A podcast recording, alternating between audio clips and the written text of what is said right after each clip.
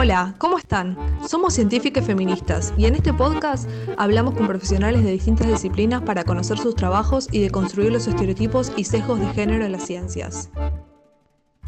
En este episodio entrevistamos a Amelio Armando Boto. Amelio es psicólogo.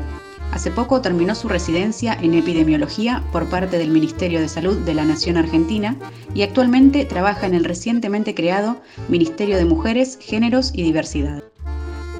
En este primer capítulo charlamos con ella sobre su trayectoria y sobre por qué es importante la identificación de personas trans, travestis y no binarias en el sistema de salud. También nos cuenta la diferencia entre género, identidad de género y expresión de género. Hola a todos, yo soy Chechi de Científicas Feministas. Estamos acá con Amelio Boto, y bueno, primero que nada, gracias Ame para, por sumarte a esta entrevista. Y para empezar, eh, ¿tenés ganas de contarnos quién sos y a qué te dedicas? Y también eh, me gustaría saber qué pronombres utilizas. Muchas gracias por la invitación. Eh, sí, me dicen todo el mundo Ame y mis pronombres son neutros, ella. Yo estudié psicología en la Universidad de Buenos Aires y al terminar me presenté para la residencia de epidemiología ya que eh, encontraba en esa posibilidad algo por fuera de la clínica que mm, como que sentía que no era propicio a lo mejor como para mí.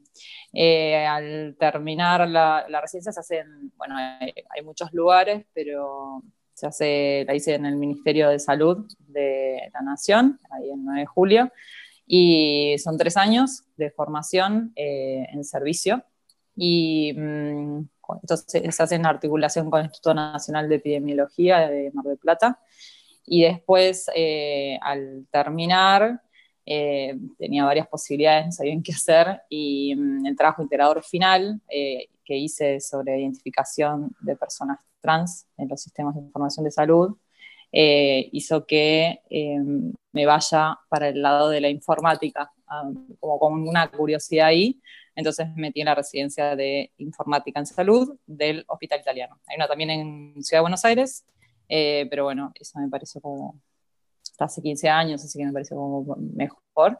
Y, mm, eh, o sea, se interrumpió eh, esa formación porque entré en el Ministerio de Mujeres, Género y Diversidad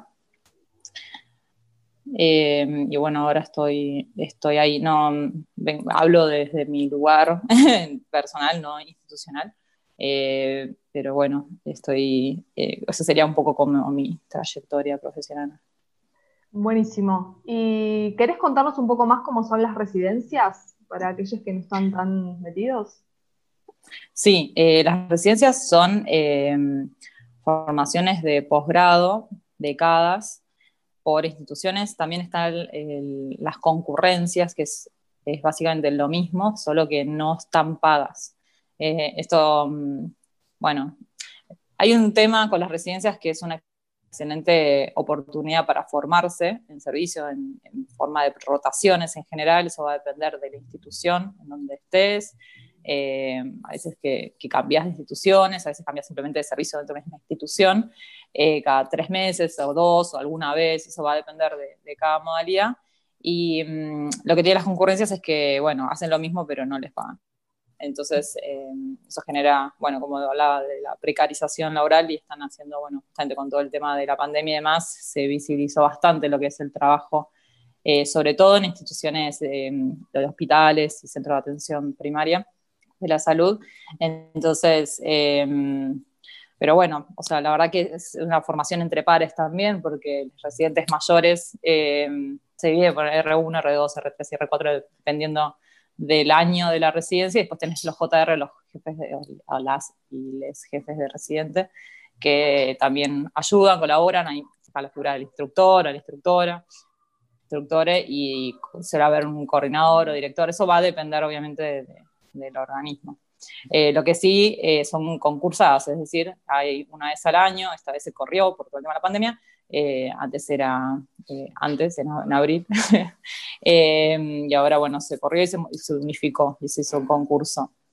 Bueno, genial. Y retomando lo que nos dijiste sobre tu trabajo integrador final en la residencia, vos estabas interesada en estudiar la relación entre género y epidemiología, ¿no? Entonces, ¿por qué decidiste estudiar el género en el sistema de salud?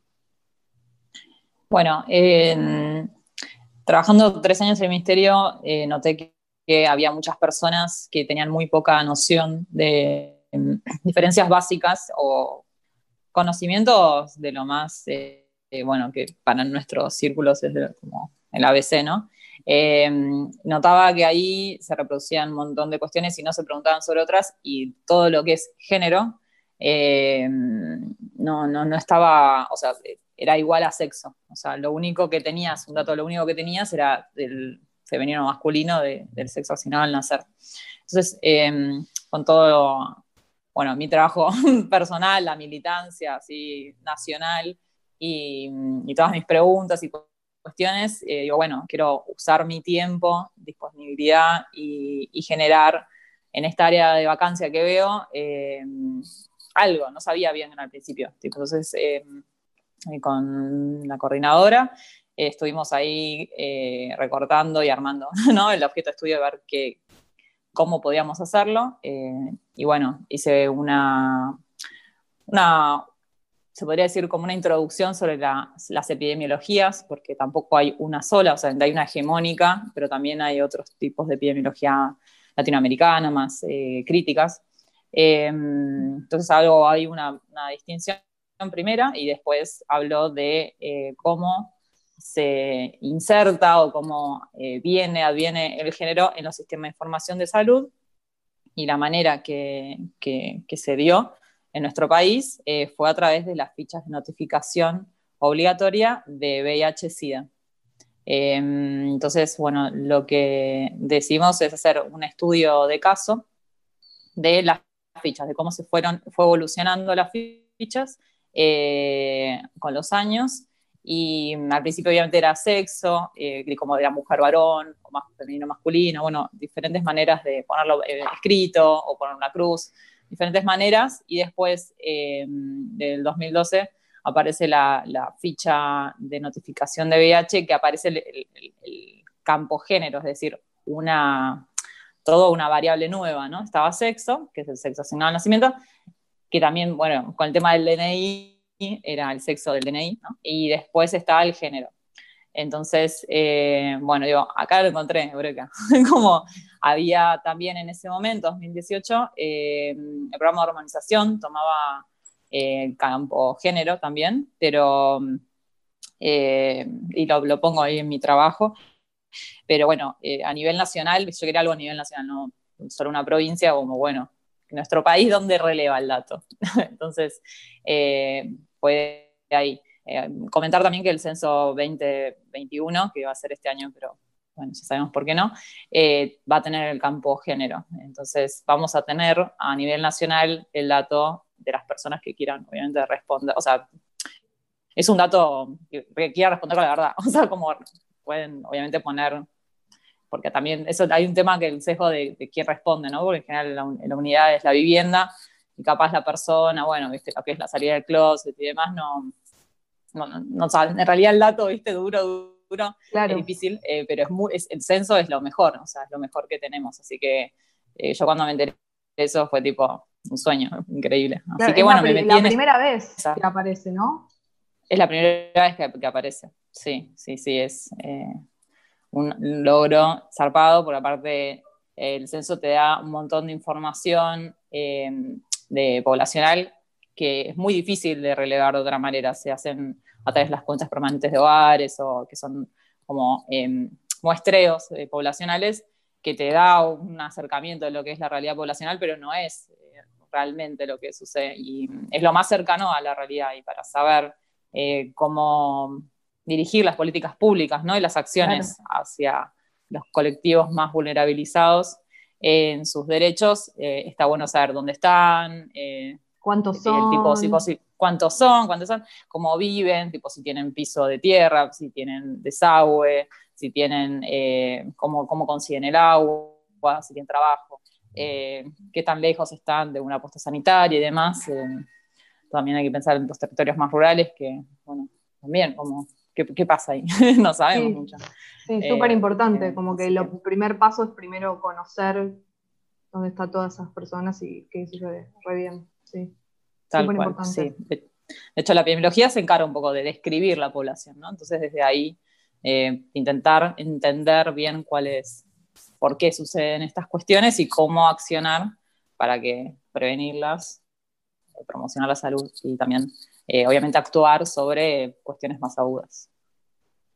¿Y alguna diferencia en que lo dijiste antes entre la epidemiología y nombraste la epidemiología latinoamericana? Así. Crítica. Crítica. Y si lo queremos, o sea, para, para, así someramente, la epidemiología hegemónica sería la epidemiología mm. más bien de la medicina, que se encarga de. Eh, o sea, lo que está sucediendo ahora es bastante hegemónico. O sea, tenemos una pandemia y aparte es necesario, muy primordial, de obviamente escribir, contar los casos, eh, actuar sobre los focos, o sea, obviamente contar, eh, estudiarlo en mesas de trabajo, ver qué pasa eh, cada momento, cada semana, día a día, hacerse la situación. Esto es bastante como de, libro, ¿no? Como de lo que se, se tiene que hacer y es súper necesario y es, o sea, está buenísimo.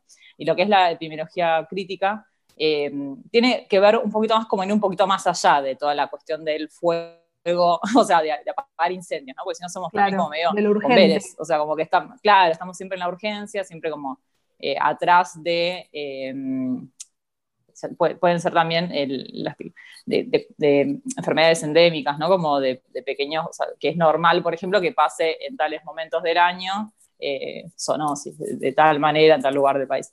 Y entonces, bueno, vas con las acciones o haces campaña de vacunación, que está buenísimo. Pero sí, la biología crítica lo que intenta es, bueno, todo bien con todo esto, pero bueno, ¿qué pasa si damos un pasito más y hacemos como, una, como un metaanálisis ¿no? de todo esto? Eh, ¿Por qué sucede más a, saliendo un poquito más de la caja y pensando los elementos de, repetición, como, bueno, ¿por qué una y otra vez pasa esto acá? Como, ¿Cómo podríamos solucionarlo? Y vas más bien desde el lado de la educación para la salud. Mm, de, de, una construcción de conocimiento también que sea en territorio, o sea, que no sea algo bajado de las autoridades, solución y bajada de las autoridades al, pueblo, sino que o sea, las personas que viven en sus territorios tienen un montón de conocimiento, a veces mucho más valioso y mucho más efectivo, incluso y más económico, de cómo resolver ciertas cuestiones que, que el Estado, tipo en realidad, o sea, eh, se, centra en ciertas oficinas, ¿no? Como de, ciertas personas que acceden a esos lugares. Entonces, como bueno, de que sea algo un poco más eh, que vaya y venga, como más de abajo tal vez hacia arriba, no tan de arriba hacia abajo, como otro tipo de, planificación de las políticas públicas. Bueno, tratar de ser lo más, esto hay, mucho escrito, eh, prometo que voy a, voy a publicarlo. Eh, son, son como dos trabajos, por eso lo voy a dividir en dos, una cosa que sea más la epidemiología, como la descripción de las epidemiologías, y el otro que tenga más que ver con esto, porque para mí son dos trabajos, así que eh, está 2021, 2021 lo prometo. ahí lo un año muy difícil. Esperando los, los, trabajos de AME, por favor, AME. Ay, no, es que es, em, sí, yo, eh, eh, hay un PPT que ya, que de la, de la presentación que voy a, eso sí lo voy a subir muy pronto a academia, viste, que es como que se puede, pues tampoco, todo el tema de las publicaciones también tienen que ver dónde lo haces, las revistas, o sea, hay toda una, una, cuestión de nicho también que genera mucha resistencia y mucho trabajo no pago también. Eh, entonces, eh, estamos, eh, bueno, no hace falta, todos estamos a fin de año con seguramente un montón de cuestiones. Entonces, sí, yo sé que es conocimiento, pero está, la, está subida la charla de la FMIT que realmente está puse todo el esmero para, para, expresarme de la mejor manera y hacer un resumen. Así que quien quiera lo puede, lo puede ver. Sí, esa, esa, charla es buenísima y les vamos a dejar el, el link acá cerca para que todos puedan acceder a ella. La verdad que es increíble, súper recomendada. Bueno, y yendo un poquito a la salida del closet, queríamos saber si tenés ganas de contarnos cómo fue tu vivencia dentro del sistema de salud siendo una persona trans teniendo en cuenta además que fue en el marco de una institución privada como el Hospital Italiano, ¿no? Sí, fue un desafío, eh, como una, yo sentía, ¿no? Una, barrera ahí, una pared, eh, no saben está la puerta del closet, sino que después la realidad, ¿no? Que te, abrí la closet es una pared, ¿no? A veces. Entonces, eh, eh, fue, fue duro, eh, pero también fue hermoso porque pude ser honesto conmigo y, mi identidad. O sea, el tema de, mi nombre, por ejemplo, mi nombre asignado al nacimiento es Amalia. Entonces, eh, a mí me genera mucha euforia ese, eh, o sea, el dead name. Entonces, eh, para mí fue muy fácil porque entras a un lugar nuevo, soy Ame, fin, como que no sé, o sea, todo el mundo me conocía por Ame, chao. Pero los pronombres, ahí es otra, es otra, una cuestión así bastante cuesta arriba. dentro de todo, o no te tratan, yo me, puse como Amelio Armando Voto, porque aparte, bueno, una cuestión así de, eh, me gusta el tema de, las, de armar, de construir y de, es una cuestión también familiar. Y también para personas más grandes, porque nosotros eh, en la residencia de informática también atendemos eh, casos de mesas de ayuda que son a soporte técnico básicamente, y hay personas más grandes que, que le imagino médicos de 50, 60 que no, ni idea. Entonces, bueno, el Armando es como, bueno, te la duda trata de masculino, todo bien, entiendo que, estamos ahí en proceso y que hay personas que, hay mucha resistencia, no les sale, no les parece, no sé, no, quieren salir. Entonces, eh, desde ese lugar eh, fue ahí, como es ponerle el cuerpo tal cual, o sea, como la voz, la escucha, eh, ¿no? la presencia, la disponibilidad emocional, cognitiva. Eso para una persona cis nunca, nunca jugó en general. lo bueno de las mujeres es que si entienden, o sea, se nota cuando tipo, generalizan todo de masculino y tipo, son todas mujeres, están generalizando de masculino entre sí, entonces es muy notorio ahí. Pero en general, viste, como eh, no, no, hay tanta pregunta, menos en un ámbito de medicina hegemónica, ¿no? Como de, de, lo que es bien, de lo que debería ser y es eh, atención y, y, demás. Eh, pero de todos modos, yo me quedo con las grandes voluntades de, personas, sobre todo eh, que son ingenieros y informáticos, que hay que hacer todo un cambio a nivel eh, informático, justamente de cambio de usuario, de cambio de contraseña y eso de, muchas cosas, porque tenemos como diferentes programas que usamos, diferentes aplicativos y en cada uno te pide tu usuario contraseña y claro, estaba tu correo institucional, todo estaba con mi nombre eh, legal. Entonces, eh, bueno, eso fue la verdad que un montón de gestiones, también mucho tiempo y te, te, te, insume, o sea, es bastante eh, desafío, pero la verdad que, que, sentía que era valioso que alguien lo tuviera, o sea, me hubiese gustado que alguien lo decidiera antes, así que si hay personas que están ahí y hacen la salida del closet, ya tipo, siento que es probable que agarren los mismos ingenieros o em, informáticos para que les resuelvan eso y no es algo que está como en cero, o sea, pero bueno, eh, fue, un montón, más en contexto de pandemia, eh, sí, eh, pero bueno, yo la verdad que siempre mi ética es muy hacia la honestidad, primero conmigo, mm. hacia mí y después con, lo que me rodea, todas las personas y mi entorno también. Entonces, eh, me parecía como estar más en mí, como, no sé, más real. Qué bueno que algo que te atraviesa y algo tan personal te haya llevado a investigar y trabajar en estos temas, como decías vos, y también ponerle el cuerpo. Ojalá que tu experiencia ayude para el futuro, para que otras personas puedan beneficiarse de esto. Un poco en línea con esto, queríamos saber por qué es importante la identificación de personas trans, travestis y no binarias y cuál es la diferencia entre identidad de género, expresión de género y género. Bien, em, el género es como la, es la construcción social, lo que, lo que ha hecho la sociedad y ha dividido en roles, y esto no es em, inocente, sino que estipula también una división sexual del trabajo, ¿no? Como que no solamente lo que se espera, sino también lo, de lo que puedes trabajar, lo que puedes hacer, como, también cómo te, todo, todo el set de cómo te tenés que ver, cómo tenés que moverte. Eh, es, una construcción de, género eh, social y siempre ubicada eh, territorialmente, en, un lugar histórico, geográfico particular, que no, obviamente va a ser siempre diferente dependiendo del punto cardinal y del tiempo. Eh, después, la expresión de género es cómo se ve una persona o un grupo de personas, cómo expresan su, identidad.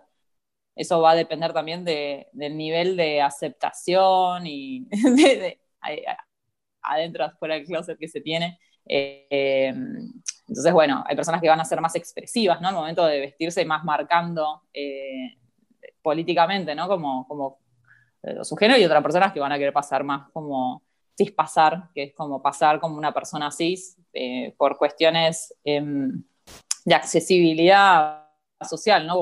y de trato. Eh, no, las personas que tienen ese privilegio de poder cis pasar del género que desean o de que se sienten identificadas en ese momento, em, te trae un montón de beneficios que es básicamente no, tener que dar explicaciones. Eso es un gran privilegio. Eh, y después, eh, los, eh, ¿me dijiste roles de género? ¿Expresión? Expresión de género. sí, e identidad de género.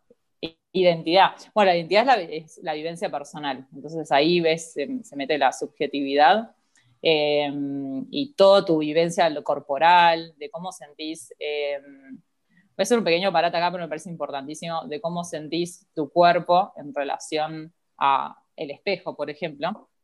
Eh, y el parate es con respecto a Indigo Tienda Trans, que tienen eh, unos dispositivos que yo los llamo prótesis, ¿no? Como ellos eh, son, otra persona podría llamar como dildos o iPackers, hay diferentes opciones. Y yo digo, si tuviese esto, hubiese tenido a mano, no sé, hubiese sabido que existía a los 10 años, tipo, re loco, o sea, como de poder jugar con que, o sea, no sé, a mí me preguntaban, tipo, si yo quería ser nene o nena, tipo, me acuerdo, me preguntaban esta, tipo, a los 6, 7 años, yo me quedé pensando, y dije nena por una cuestión de orgullo, pero en realidad yo dije, no, estaría buenísimo ser chabón. Y pensaba por ir al baño para, y, mirar paradas, tipo, yo tipo, lo pensé en ese momento como, como ese privilegio. Pero después era porque, tipo, no sé, usaba uniforme, entonces, tipo, la apoyé en invierno. ¿Qué onda la pollera? Hablemos de sufrimiento femenino de la pollera en invierno. Ah, bueno, ponete medias. Y el chabón con un buen pantalón. Y, no, bueno, yo qué sé. Cuestiones así, eh, me parece que, que, hacen un poco también a, la vivencia. Y eso puede ir fluctuando. Es decir, eh, hay personas que se consideran a género, género fluido, eh, o por ejemplo trans, eh, varón trans, entonces que queda, y quedan como que ya encontraron ese lugar y ahí se quedan, y está, o sea, es una, una percepción más. Pueden quedarse ahí 10 años después cambiar, por supuesto.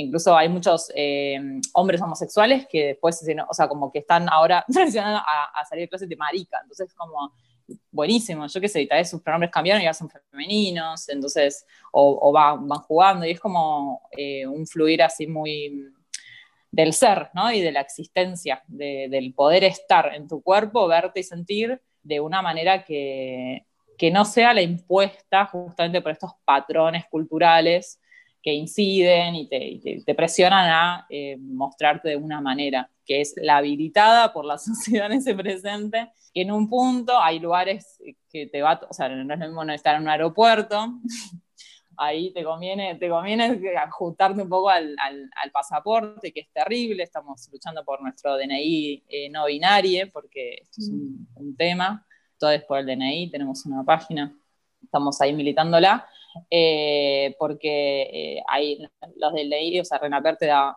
la opción de femenino masculino, puedes pasarte para otro lado, pero ya está. Y la ley de identidad de género, ¿qué pasó? Ahí no dice eso. Así que bueno, eso es, todo lo que tenemos que, traccionar y empujar para que nos garanticen los derechos que ya están, o sea, ya está escrito en la ley, o sea, no estamos pidiendo nada nuevo, solo que se ayorne en los sistemas eh, y bueno, las grandes autoridades, o sea, en el sentido de, jerárquico, del lugar jerárquico que tienen, que, a veces no, no, toman dimensión de lo, de lo, difícil que es para nosotros presentarnos al banco. O sea, a veces comprar, y ni hablar si las personas que pierden un DNI, bueno, un montón de cuestiones a saldar que estamos ahí tratando de, de, gestionar pronto porque hay situaciones muy urgentes. Eh, todo lo que es la pandemia, personas que están fuera del país, bueno, hay que mm, visibilizarlo ya es un montón. Y lo primero que me preguntaste es eh, respecto, ¿me recuerdas? Ah, en, el sistema de salud, ¿por qué es importante? El sistema de, claro, bueno. Trans, travestis y no binarias. Eh, eso tiene que ver un poco con, lo que venía hablando del censo eh, y de la importancia justamente desde la epidemiología, desde poder describir a la población. ¿Por qué necesitamos describir a la población? Eh, justamente para entender, por ejemplo, por qué se enferman, por qué no van a la escuela, por qué repiten, por qué no tienen trabajo. hay cuestiones que en realidad ya sabemos, podemos intuir muy bien, pero hay otras que no. Y ahí de lo lindo de la epidemiología es que puedes encontrar patrones también de, enfermedades, patrones de conducta. Ah, mira, en, toda esta, en toda esta ciudad se están enfermando de leptospirosis. Entonces, ¿qué pasa ahí? bueno, veamos. Eh, eh, si vos tenés un censo poblacional actualizado con todos los datos, y che, pero de repente, no sé, los trans no se están no se están enfermando. ¿Por qué? O ah, pues, están ubicados en tal lugar. Ah, bueno, capaz es un factor protector que estén en tal lugar o que estén haciendo tal cosa.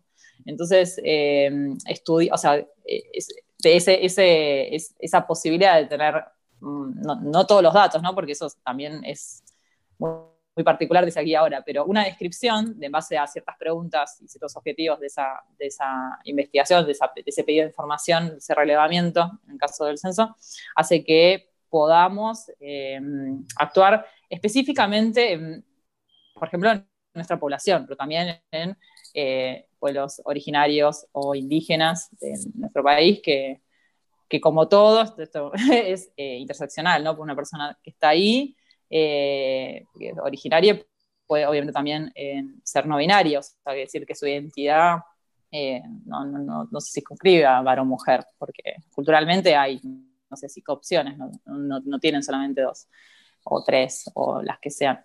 Entonces, eh, me parece que es, obviamente, visibilizar, darnos herramientas y poder actuar específicamente en los puntos neurálgicos donde no se están cumpliendo los derechos básicos eh, constitucionales eh, y ir a apuntar justamente a, a, esos problemas más agudos. Obviamente primero se atiende de lo urgente porque, obviamente, ¿no?